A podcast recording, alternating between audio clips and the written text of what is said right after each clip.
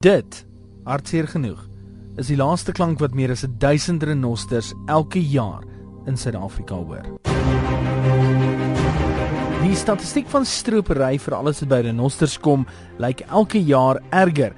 Elke jaar word daar egter nuwe innoverende maatreëls aangekondig om stropery te probeer hokslaan. So waar staan ons nou in hierdie stryd teen stropery? Wen ons dit of is dit 'n verloorstryd van die begin af? Op die lyn saam met ons is die skrywer van die boek Killing for Profit, Julian Rademeier. Julian, baie dankie vir jou tyd. Is ons aan die wenkant of is ons besig om liderlik te verloor? Nee, ek dink op hierdie stadium wen ons glad nie die oorlog nie. Die situasie baie erger geraak in die laaste paar jaar. As mense kyk na die syfers vir die eerste 4 maande van hierdie jaar, het stropery opgegaan met so 18% op dieselfde tydperk verlede jaar dit lyk asof hierdie jaar daar nog 'n nuwe rekord gaan wees vir hierdie jaar se 1200 en ons het verloor. En dit word geskat van die organisasie wat hierna kyk dat daar ten minste so 100 en ons se maand verloor word. Julian, wat moet gedoen word om stropery hok te slaan? Kyk, ek dink daar is nie net een ding wat die oorlog gaan wen nie.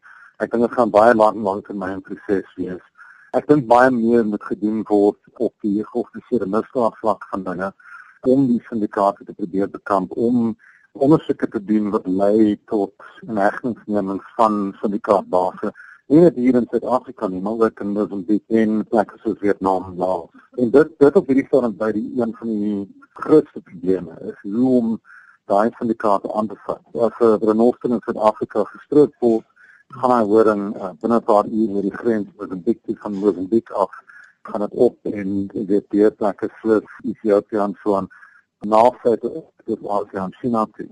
En hoe kan mense daai hele ketting van van die syndikaat probeer ingaan en te help disrupt? Dit is dus die een ding. Ek dink daar is dat mense op die grond hier wat ondersoek werk doen in die polisie en ook in sandparke wat alle bes probeer om stappe te neem om om sterker te bekamp volgens wat hulle dalk nodig het van politieke support en al en ook van eenhede binne die polisie soos byvoorbeeld misdaad intelligensie. Die ander groot probleem bly die plekke in Mosambik waar strippers kom ons deur die syndikaat om in die kleurwild in te gaan en jy weet jy praat van gemeenskappe waar daar redelik min is. Weet mense is brandarm. Dit is baie moeilik vir die syndikaat om nuwe mense te kry. Help nie eintlik om strippers te skiet of te arresteer nie. So om na daai probleme te kyk, is een van die stappe wat geneem moet word.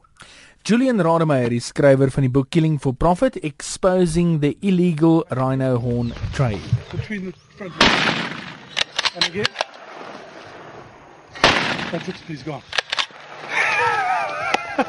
Ian Melamed, 'n voormalige Afrika Interpol verteenwoordiger wat ook spesialiseer in rekenaar misdaad en terrorisme, is ook nou Suid-Afrika se eerste hommeltuig instrukteur en sover tegnologie aangaan, word daar nou gekyk na die gebruik van hommeltuie in die bekamping van stropery. Een verduidelik. Well, we have in fact been involved for a number of years uh using drones to fight uh rhino poachers. This is where we built up the majority of our uh, over 3,800 flying hours using drones.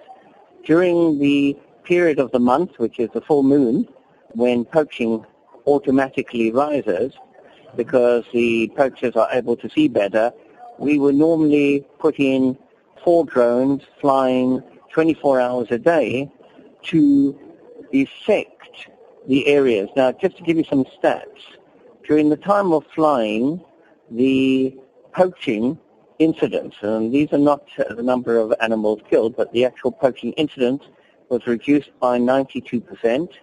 And year on year in the Shishlui and Pelosi Game Reserve, the actual number of uh, animals killed reduced by 79%.